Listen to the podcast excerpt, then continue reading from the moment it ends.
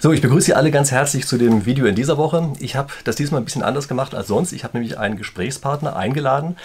Aber vielleicht erstmal ganz kurz zu dem Thema, um das es hier heute geht. Ähm, wir haben hier relativ häufig mal die Sache, dass wir uns über Kooperation in irgendeiner Form unterhalten. Und es geht in diesem Fall um eine ganz besondere Form der Kooperation, nämlich um äh, private Beziehungen. Kann man wahrscheinlich auch für geschäftliche einsetzen, werden wir gleich mal sehen. Jedenfalls habe ich einen Interviewgast heute hier. Das ist Thomas Kluge.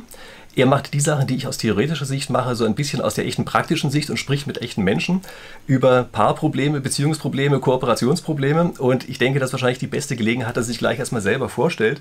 Vorher muss ich aber ein Wort ablesen, einfach weil das Wort so unglaublich cool ist. Ähm, nämlich er ist nicht nur systemischer Paartherapeut, das wäre ja schon cool genug, sondern er ist auch noch ein Körperpsychotherapeut. Jetzt musst du uns sagen, was das eigentlich ist.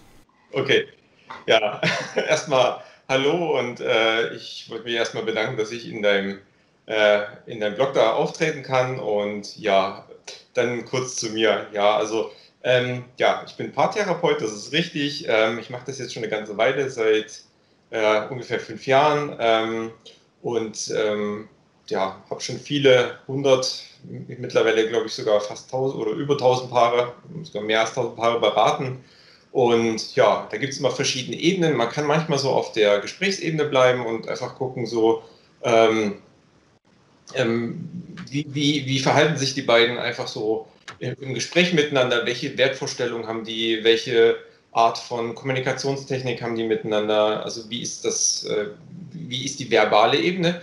Und dann gibt es quasi noch eine nonverbale Ebene. Und diese nonverbale Ebene, das betrifft dann eben so diese Körperpsychotherapie, da geht es quasi auch meistens mehr darum, Konflikte nonverbal auszudrücken, zum Beispiel mal mit einer Körperskulptur und dann vielleicht auch mit dieser Skulptur dann zu arbeiten, zu gucken, okay, also wenn ich mich jetzt so hinsch, äh, wenn ich so als Skulptur das Problem bin, äh, wie sehe ich als, als Lösung aus? Und damit lässt sich dann auch sehr viel experimentieren. Machen wir gleich mal die Probe. Dann sag mir doch mal, was drücke ich denn im Augenblick durch meine Körpersprache aus?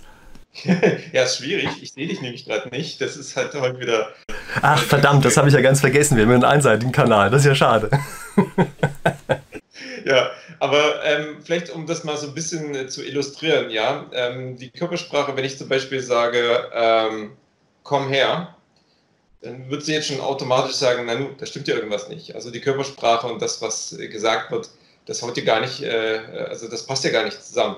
Und äh, quasi damit gilt es auch zu arbeiten, also auch mit, äh, was signalisieren wir uns über, über, den Körper? Denn man glaubt es kaum, aber es ist tatsächlich so, ähm, 80 Prozent der Kommunikation äh, kommt durch den Körper und nur 20 Prozent ist die verbale Ebene.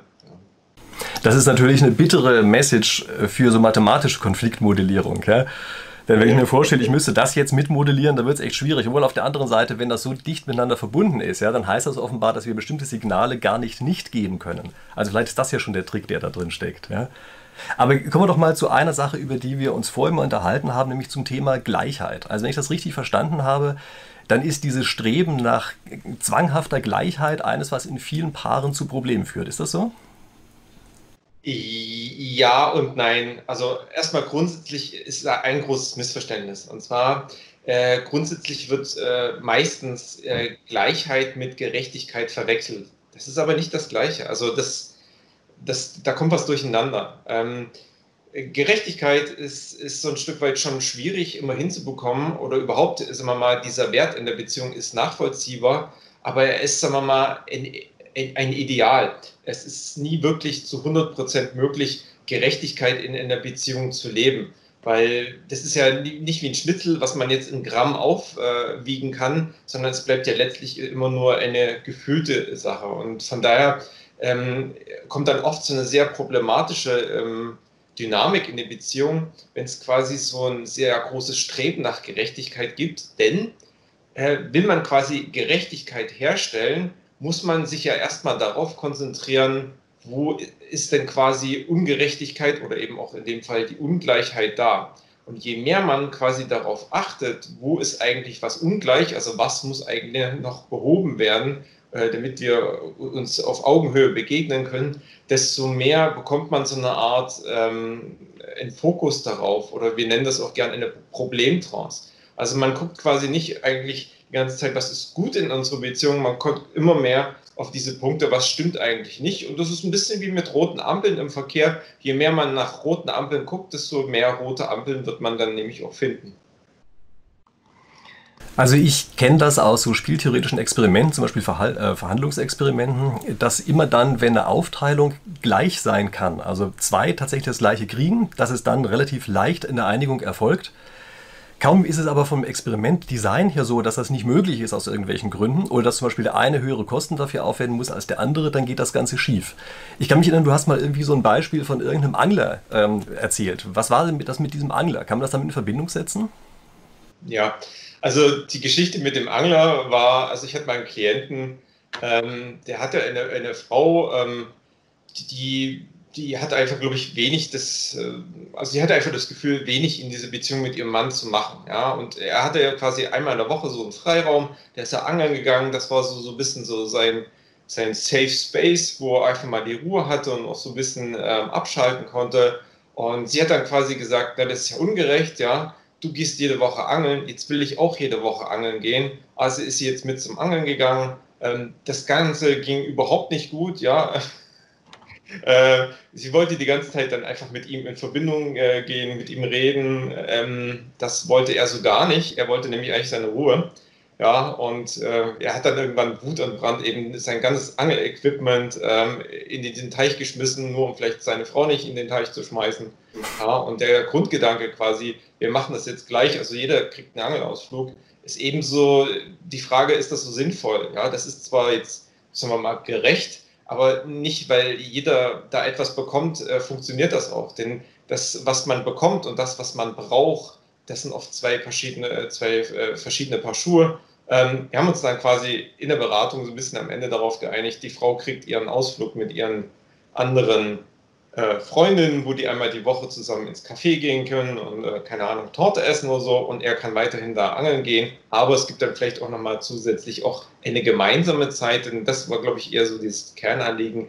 Zwischen uns ist die Verbindung nicht richtig da. Ich hätte eigentlich gern mehr Verbindung und da quasi auch noch eine gemeinsame Zeit zu schaffen. Und das ist ja dann eben was ganz anderes, also da so ein einen wirklichen Ausgleich zu finden, wie, wie wenn man sagt, okay, du kriegst einen halben Erdbeerkuchen und ich krieg einen halben Erdbeerkuchen. Ja.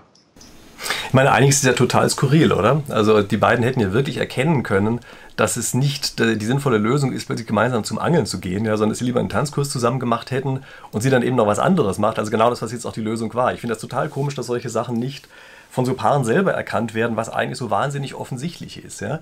Liegt das daran, dass sie sich hinter irgendeinem Streit verstecken oder was ist da? Nee, das liegt eher so ein bisschen an einem, an, an einem anderen äh, Umstand. Und zwar, wenn, wenn Paare in so eine Diskussion kommen oder in, in eine Aushandlung oder in einen Konflikt, in einen Streit, ja, dann ist es in der Regel so äh, mit einem Muster. Äh, Paare fangen dann oft an, in so einem rationalen Muster zu kommunizieren. Also es geht erstmal eigentlich um ein bestimmtes Problem, das wird auch irgendwie angesprochen, aber das ist denen oft nicht so wirklich bewusst, insgeheim schwingen da meistens schon Emotionen mit. Das heißt, es gibt also einmal diese Ebene, die so rational aussieht. Und genau. eigentlich ist dahinter aber was ganz anderes und das ist sozusagen der eigentliche Eisberg. Ja? Und das ist das eigentlich, das sieht aber keiner, weil das unter der Oberfläche ist. Ja? Genau. Also mich erinnert das lustigerweise an ein Video, was ich vor einiger Zeit mal gemacht habe, wo ich gesagt habe, es gibt so zwei Spielbretter. Ja? Es gibt einmal das, was wir in der Spieltheorie abbilden, und dann gibt es so ein anderes. Und das ist sozusagen per se nicht modellierbar. Also das heißt, du als Praktiker würdest sagen, das ist so, ja? Ja, definitiv. Ich hatte mal vor Jahren eine sehr lustige Begegnung. Ich bin mal mit jemandem in so einer Mitfahrgelegenheit äh, mitgefahren, der war Informatiker und der hat dann zu mir gesagt, also er glaubt ja, in ein paar Jahren, da wird es meinen Beruf gar nicht mehr geben. Da gibt es dann einfach so eine App, ja, da lässt man seine Frau quasi reinsprechen und am anderen Ende kommt quasi das in die Männersprache übersetzt raus. Ich habe herzlich gelacht. ja, mal sehen, ob das passiert. Ich glaube es jetzt eher nicht, sondern es ist oft komplexer. Und zwar, es gibt einfach immer eine Sachebene und eine Bedeutungsebene. Und ähm, das gerät eben in diesen, in diesen Konflikten dann durcheinander. Und die Lösung dafür, das würde ich jetzt hier einfach mal so spoilern, ist oft so einfach den Partner mal zu, zu fragen, wofür brauchst du das? Ja? weil damit lässt sich dann manchmal leichter diese, diese Bedeutungsebene erschließen, ähm, wofür der andere das braucht. Und dadurch hat man dann oft nochmal so auch einen anderen Zugang, nämlich zu dieser emotionalen Ebene. Das Grundproblem, das ist oft eigentlich auch bei Paaren, dass da einfach unklar ist, wann ist welche Ebene dran. Also wann reden wir über das Sachthema und wann geht es eigentlich darum, uns mal die Emotionen zu, zu zeigen und zu mitzuteilen, die, die bei diesem Thema mitschwingen. Und das ist ein bisschen, kann man sich das vorstellen, wie an der Kreuzung, ja. Und wenn du an der Kreuzung bist, ich meine, jeder will mal über die Kreuzung drüber, ja, der, der sachliche Fahrer, aber auch der emotionale Fahrer. Und wenn es da aber keine klaren Regeln gibt, wann welches Thema dran ist und beide quasi versuchen zeitgleich über die Kreuzung zu fahren, dann macht es eben bumm. Also Streit ist ja aus spieltheoretischer Sicht etwas sehr Langweiliges. Das gibt es eigentlich gar nicht. Ja, in der Spieltheorie kann es gar keinen Streit geben, weil im Grunde genommen schon von Anfang an durch die Logik alles erschließbar ist und das Ergebnis bereits vollständig determiniert ist. Also sozusagen in der, der reinen Theorie gibt es das gar nicht. Nun ist es so, dass wir häufig natürlich schon Streit modellieren. Äh, wenn wir das tun, dann ist das eigentlich meistens so eine Situation, ähm, wo die beide unterschiedliche Referenzpunkte haben und den anderen zu etwas bewegen wollen und dann wegen dieser unterschiedlichen Referenzpunkte aber immer den anderen zu ein bisschen was anderes bewegen wollen. Also der eine sagt immer, das ist gerecht, was ich gerade von dir verlange, und der andere sagt, nee, nee, das ist total ungerecht, du hättest das verlangen müssen. Und das führt dann immer dazu, dass die sich gegenseitig für ungerecht halten, sich immer wieder gegenseitig bestrafen. Ja? Also der eine bestraft den anderen, dann bestraft er wieder zurück und so weiter. Das heißt, er schaukelt sich so hoch. Das ist also so ein typisches Muster, was wir in der Spieltheorie kennen. Gibt es das in echt? Also machen das Paare so? Ja, klar. Also das ist der absolute Standard. Äh, und das ist ja auch sehr menschlich. Ähm, die, die, die, also der Grundirrtum daran liegt eigentlich in folgendem. Und zwar ähm, die Annahme, dass nur weil es logisch ist, auch richtig ist. Und vor allen Dingen ähm, die Annahme, dass es quasi nur eine Logik geben kann. Und, äh, Was bei Logik natürlich schon eigentlich ähm, ziemlich in der Definition liegt, oder? Nein. ähm, sondern ähm, da, daraus äh, speist sich ja auch die systemische Therapie ganz im Allgemeinen. Also ist ja ein zentraler Grundwert, und zwar die sogenannte Allparteilichkeit. Die Allparteilichkeit erkennt einfach an, ähm, zum Beispiel auch, äh, jetzt einfach mal so am Beispiel Paartherapie, dass äh, beide, die da zu mir in die Beratung kommen, ich erstmal grundsätzlich, grundsätzlich immer davon ausgehe, dass beide Recht haben. Ja?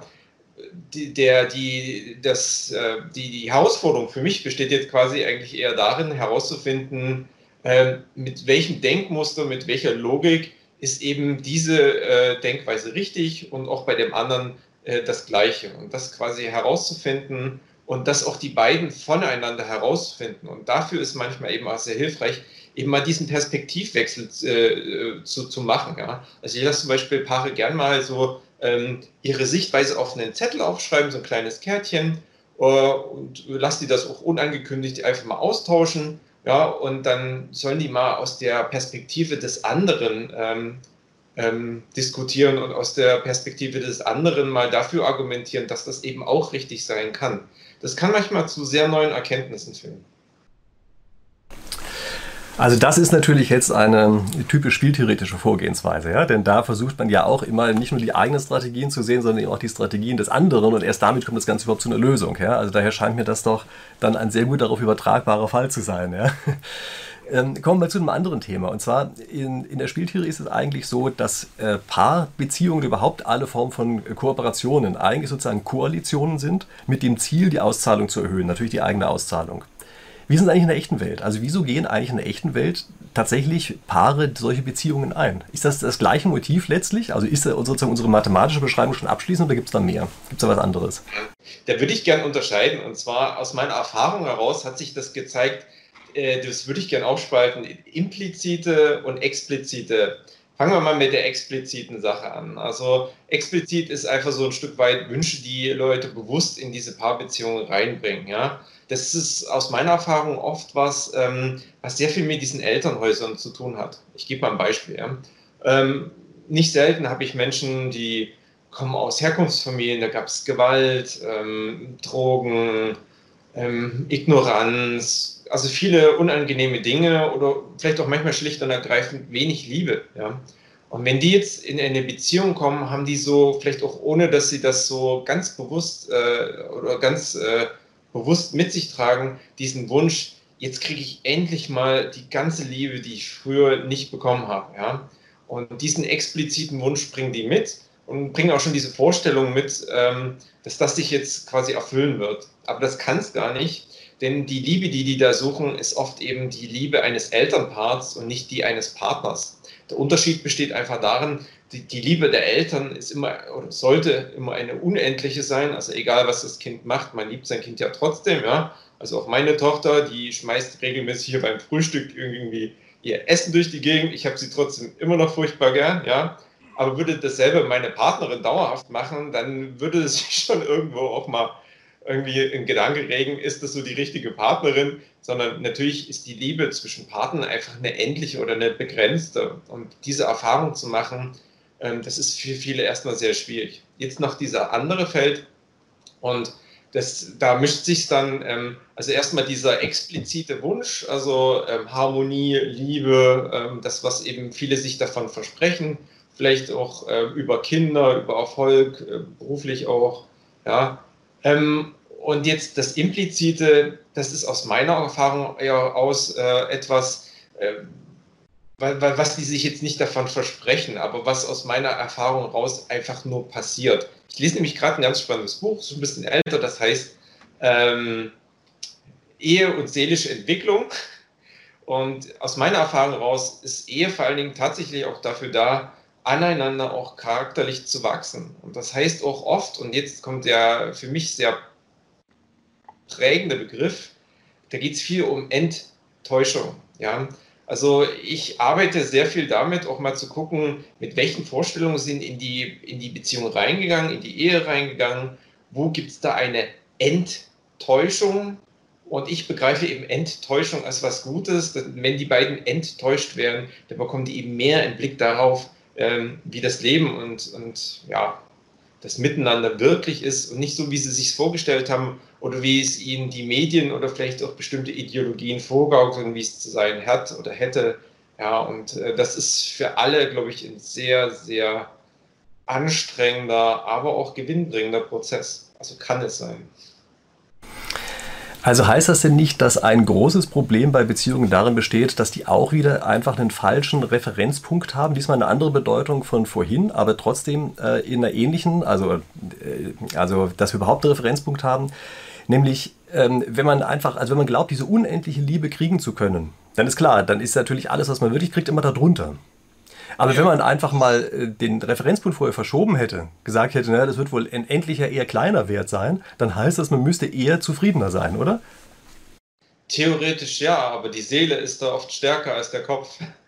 Also der Wunsch nach dieser unendlichen Liebe, der macht ja auch Sinn. Aber das Problem, was daraus ein bisschen entsteht, ist folgendes. Und zwar, ähm, wenn die Liebe in diesen Herkunftsfamilien oft nicht da war ähm, und die kommen jetzt zu ihrem Partner und sagen, oh, von dir will ich jetzt aber diese ganze Liebe haben und jetzt rückt ihr aber mal raus, ja, dann entsteht ja auch so eine Art emotionale Abhängigkeit. Also sprich, die können die Liebe nur bei ihrem Partner oder bei ihrer Partnerin bekommen und dann entsteht mit der Seele einfach auch so ein Stück weit was ganz Schwieriges.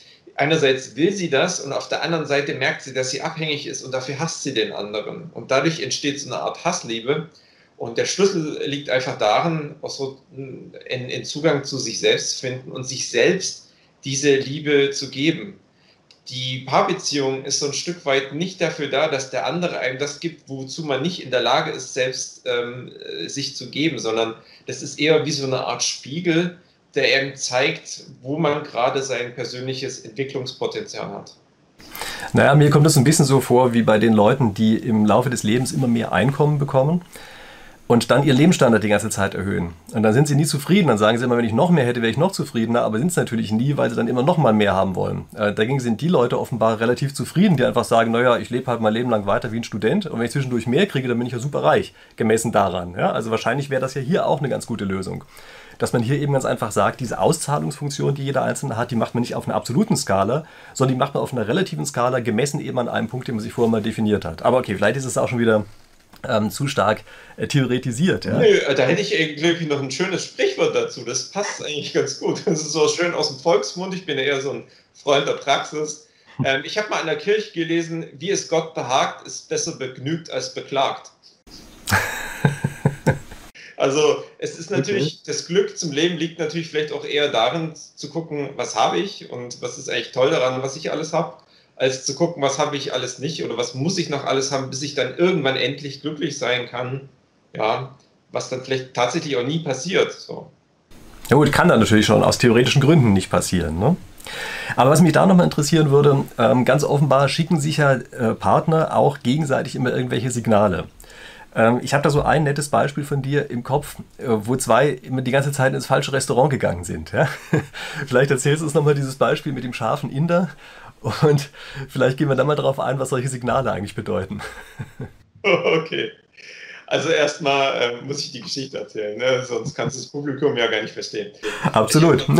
Aber ich wollte zumindest mal ein Stichwort geben. ja, danke. Ja, also ich habe ein paar, ähm, die, die haben mir so diese Geschichte erzählt. Ich fand sie eigentlich sehr symptomatisch dafür, was bei Paaren passiert. Also, also dieses Paar, die sind äh, immer in so ein Restaurant gegangen und es war so ein indisches Restaurant und da haben sie sich auch beide kennengelernt. Ja. Ähm, äh, und irgendwann gab es da einfach mal so einen Riesenknall in diesem Restaurant, weil er dann äh, so ein Stück weit, ja, ich will nicht sagen ausgeflippt ist, aber er hat schon sehr emotional deutlich gemacht, dass er das jetzt irgendwie doch nicht so gut findet.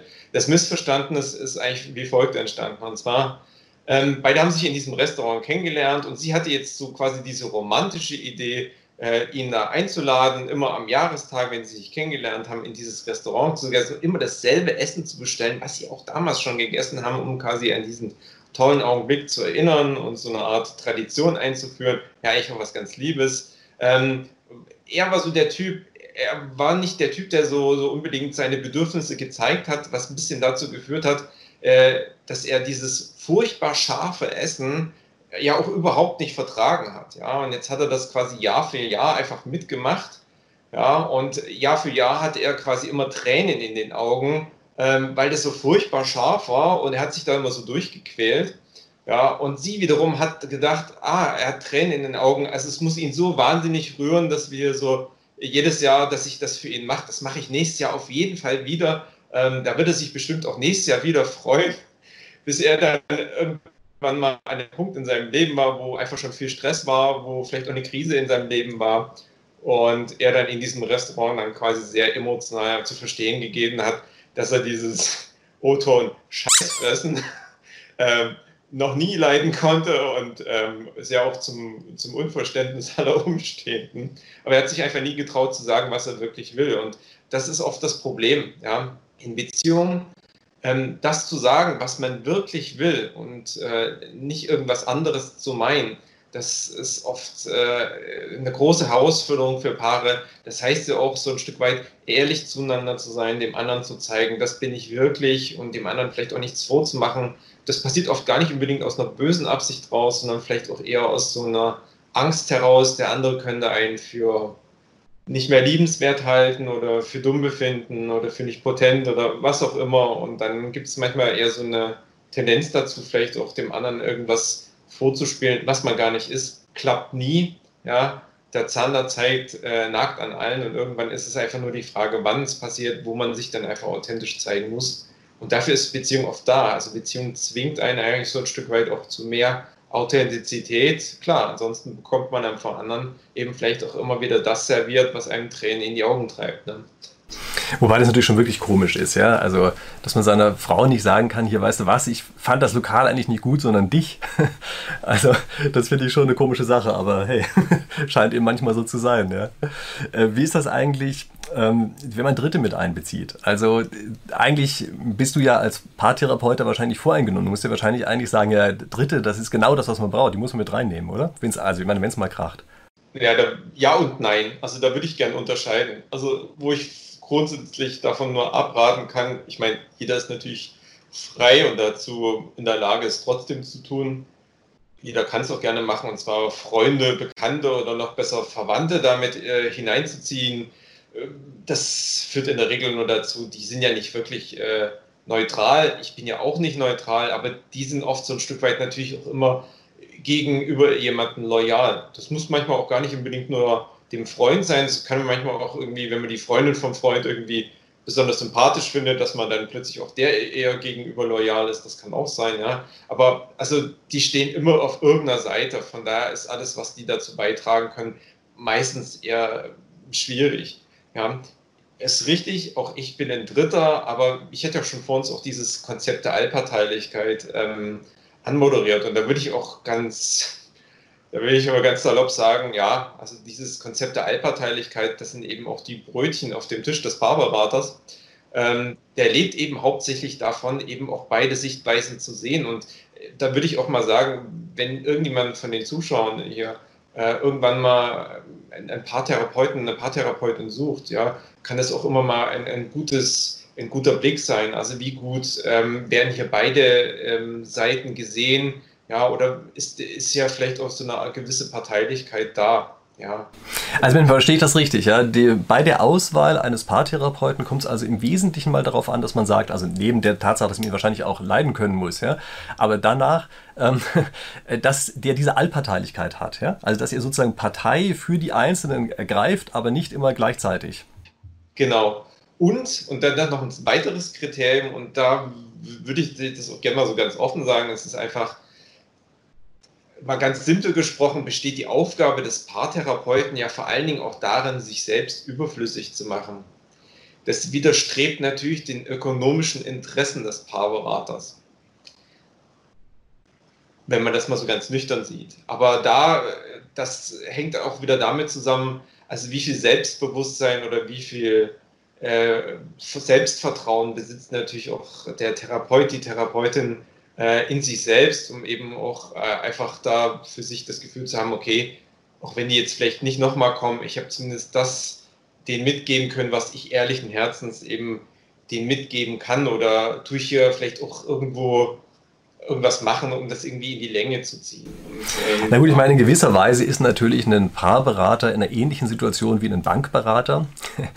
Nämlich, er hat natürlich eigene Interessen, die normalerweise monetärer Natur sind und das müssen nicht die gleichen Interessen sein wie die, der Klienten. Ja. Auf der anderen Seite, ich sehe natürlich, dass auch private Berater, also weiß ich, wenn man jetzt irgendwelche Bekannten oder Freunde oder sowas fragt, die haben ja auch immer eigene Aktien im Spiel. Ja. Vielleicht will dann irgendwer nicht, dass der eine wegzieht oder sowas ja, und macht daher dann entsprechende sozusagen Hinweise in die Richtung, okay, also also ich sehe schon, diese Dritten, die können natürlich auch immer eine so starke eigene Agenda haben, dass die vielleicht daher dann einfach kontraproduktiv werden. Ne? Genau. Da würde ich vielleicht gerne noch mal eins ergänzen. Und zwar, also was aus meiner Erfahrung oft so ein wirklicher Knackpunkt bei vielen Therapeuten ist, ist äh, leider, wenn es ums Thema Politik geht. Es ist tatsächlich auch so, Therapeuten sind auch nur Menschen und die haben natürlich auch irgendwie gewisse Vorstellungen oder politische Ideen davon, wie die Welt ist oder wie sie sein sollte. Und da auch da an dem Punkt, ähm, finde ich persönlich, äh, scheidet sich oft der Gute vom Schlechten. Äh, Wenn es da dem Paarberater, der Paarberater nicht wirklich gelingt, irgendwie auch beide Sichtweisen wertzuschätzen und beide Sichtweisen anzuerkennen, dass die eben in, für sich auch einen, einen positiven Kern haben, den der jeweilige Klient in sich trägt, mit dem er agiert, ja, also ein sinnvolles Handeln zugrunde liegt, ja, dann kann die Beratung nicht funktionieren. Und ähm, das ist, kann manchmal auch wirklich sehr schwer sein. Ja? Manchmal hat man tatsächlich, habe ich selber schon gehabt, Namen möchte ich jetzt nicht sagen, aber ich hatte tatsächlich auch schon Klienten, ähm, der Mann war sie war ja. Die auch das passt wahrscheinlich ganz gut. Ich, äh, das darf jetzt um Gottes Willen nicht rauskommen. So, äh, ja, brauchen Sie sich keine Sorgen machen. Aber für mich als Außenstehenden war natürlich schon auch die Frage, was sagt das über die Ideologien aus, die diese Parteien vielleicht auch mit sich tragen oder egal wen das da betrifft. Also ich habe mir da schon auch irgendwie auch Gedanken gemacht. Also was, was, will, was soll jetzt bei diesem Paar im Mittelpunkt stehen? Ist es die Liebe oder die Ideologie? Und da ist die Liebe tatsächlich, ähm, die duldet keine Nebenbuhler. Ja, das kann ich, glaube ich, abschließend dazu sagen. Okay. Also ich versuche das gerade in so eine Auszahlungsfunktion zu übersetzen. Ja, das heißt offenbar, dass sowohl sozusagen private Einstellungen und ähm, politische Einstellungen offenbar sehr stark äh, Einfluss auf die Auszahlungsfunktion nehmen. Ja? Das ist, glaube ich, mal die Message, die man hier mitnehmen kann. Mir fällt übrigens gerade ein Beispiel ein, nur weil ich äh, gestern zufällig mit einem Freund von mir telefoniert habe, mit dem ich schon länger vorher nicht gesprochen hatte und der hat dann plötzlich gesagt, ja, mit seiner neuen Frau und dann habe ich erst gemerkt, also er hat eine neue Frau und die hatte er also dadurch ähm, oder deshalb, weil er seine alte Jugendliebe wieder getroffen hat und nachdem er sie zweimal getroffen hat, ist er zu seiner Frau hingegangen und hat gesagt, übrigens, ich würde mich gerne scheiden lassen und hat die andere geheiratet. Ähm, ist das eigentlich was, was häufiger vorkommt? Hätte da man was machen können oder sollen? Oder ist das sozusagen normaler Standard und sollte man so laufen lassen, ist vielleicht sogar eher was Gutes? Kann ich jetzt aus der Ferndiagnose gar nicht sagen, ja. Aber das ist oft so ein Stück weit, es gibt so, so zwei große Ereignisse im Leben eines Paares. Ja. Das erste ist der, der Zusammenzug und das Gründen einer Familie, weil das dann eben von diesen zwei Ich-Personen hin zu so einem gemeinsamen Wir geht. Und das Große ist nochmal der Auszug der Kinder, weil dann ist eben die Funktion auch so ein Stück weit erfüllt. Wenn die Kinder ausziehen, dann ist eben auch diese Frage, wofür sind wir da noch ein Paar? Und das sind oft diese diese Momente im Leben, wo sich vielleicht die Karten auch nochmal neu mischen können, wo vielleicht auch jemand tatsächlich, wie du eben schon erzählt hast, nochmal eine alte Jugendliebe wieder trifft und für sich so er vielleicht auch beschlossen hat, ich will nochmal was ganz Neues in meinem Leben beginnen. Also die Zeit mit meiner Frau war vielleicht äh, schön und vielleicht auch gut, aber ich will es vielleicht in meinem Leben, in diesen Lebensjahren, die ich jetzt bis zu meinem Lebensende eben habe, die will ich jetzt vielleicht nochmal mit was anderem füllen. Und da bin ich auch immer ergebnisoffen in meiner Arbeit. Also da gibt es kein richtig oder falsch. So, so, gesehen kann ich nicht sagen, ob man da hätte noch was machen können. Ja, die Frau wird sich vielleicht nicht so sehr gefreut haben. Die hat wahrscheinlich ihre Sicherheit verloren. Ja, könnte ich mir gut vorstellen. Aber auch ist das vielleicht auch für sie unterm Strich irgendwann tatsächlich auch nochmal wieder eine Möglichkeit, sich auch da nochmal neu zu erfinden oder nochmal ein neues Leben zu beginnen. Ja, Krise und Chance gehen sehr, sehr eng miteinander. Ja. ja, ja, das stimmt. Da würde ich jetzt fast, bin ich fast geneigt, dieses, äh, diesen Satz zu nehmen und Eigenwerbung für mein neues Buch zu machen. Aber ich glaube, ich mache das jetzt doch nicht. Das passt hier nicht so gut rein. mit der Krise und der Chance. Die 36 Strategien mit der Krise. Wie, du hast es noch nicht gelesen. nee, aber äh, hätte ich gern ein Exemplar. Lässt sich drüber reden. Ja, schön. Also, ich fand es super spannend, was wir hier gemacht haben. Ja, ich äh, stelle jetzt mal die Frage an meine Zuschauer. Fanden Sie das auch spannend? Also, wenn ja, dann schreiben Sie mal einfach mal rund in die Kommentare rein, dass Sie sagen, ob Sie also dieses Thema spannend finden, ob Sie diese Art der Aufbereitung spannend finden. Ich hoffe ja, dass ja. Vielleicht können Sie noch ein paar andere Themen zugeben. Wenn Sie noch andere Fragen haben, machen vielleicht einfach noch mal ein zweites Interview und beantworten dann auf dem Wege die Fragen, die Sie da unten reinschreiben. Ja, und dann würde ich sagen, ähm, abonniert haben Sie meinen Kanal schon. Wenn nicht, denken Sie einfach von alleine dran, nächste Woche hier wieder einzuschalten und dann sehen wir uns da in aller Frische wieder. Bis dahin.